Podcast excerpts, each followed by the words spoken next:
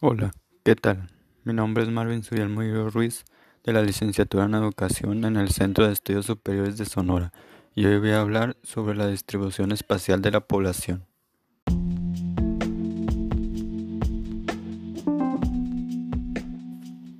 La distribución o dispersión espacial de la población se refiere a la forma en la que la población se distribuye en un territorio, siendo un fenómeno en el que contribuyen diversos factores históricos, culturales, económicos y geográficos que otorgan características particulares a los patrones de poblamiento.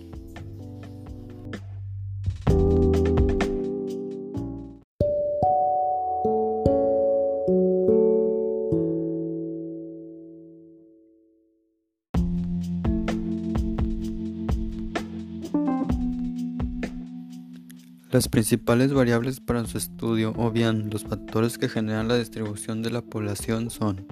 el clima, el relieve, la presencia o cercanía de recursos naturales, los procesos de ocupación territorial, las fechas históricas de la fundación, habitabilidad del ecosistema, conectividad de las localidades, actividad industrial, facilidad de comunicación, proximidad al agua, propiedad de la tierra o políticas de población, etc.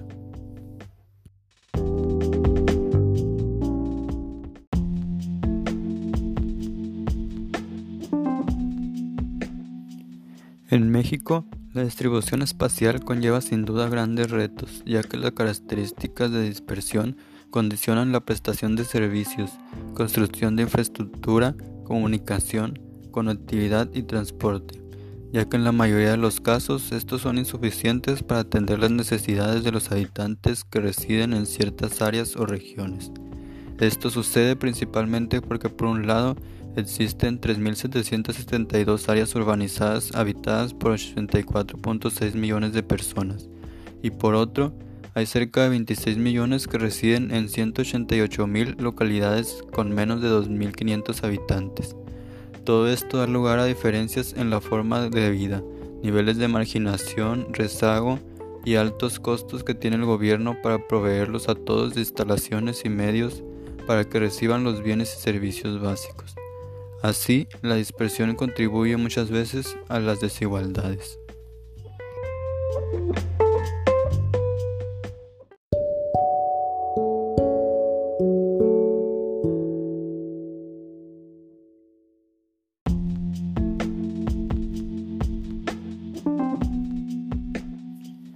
Bien, por último, podemos ver cómo este factor sociodemográfico es de mucha importancia y parte de la responsabilidad que tiene el gobierno, especialmente porque en zonas menos habitadas debido a sus características la gente vive con falta de servicios básicos, mientras que en las zonas con características favorables y por lo tanto son más densamente pobladas podría haber escasez de recursos.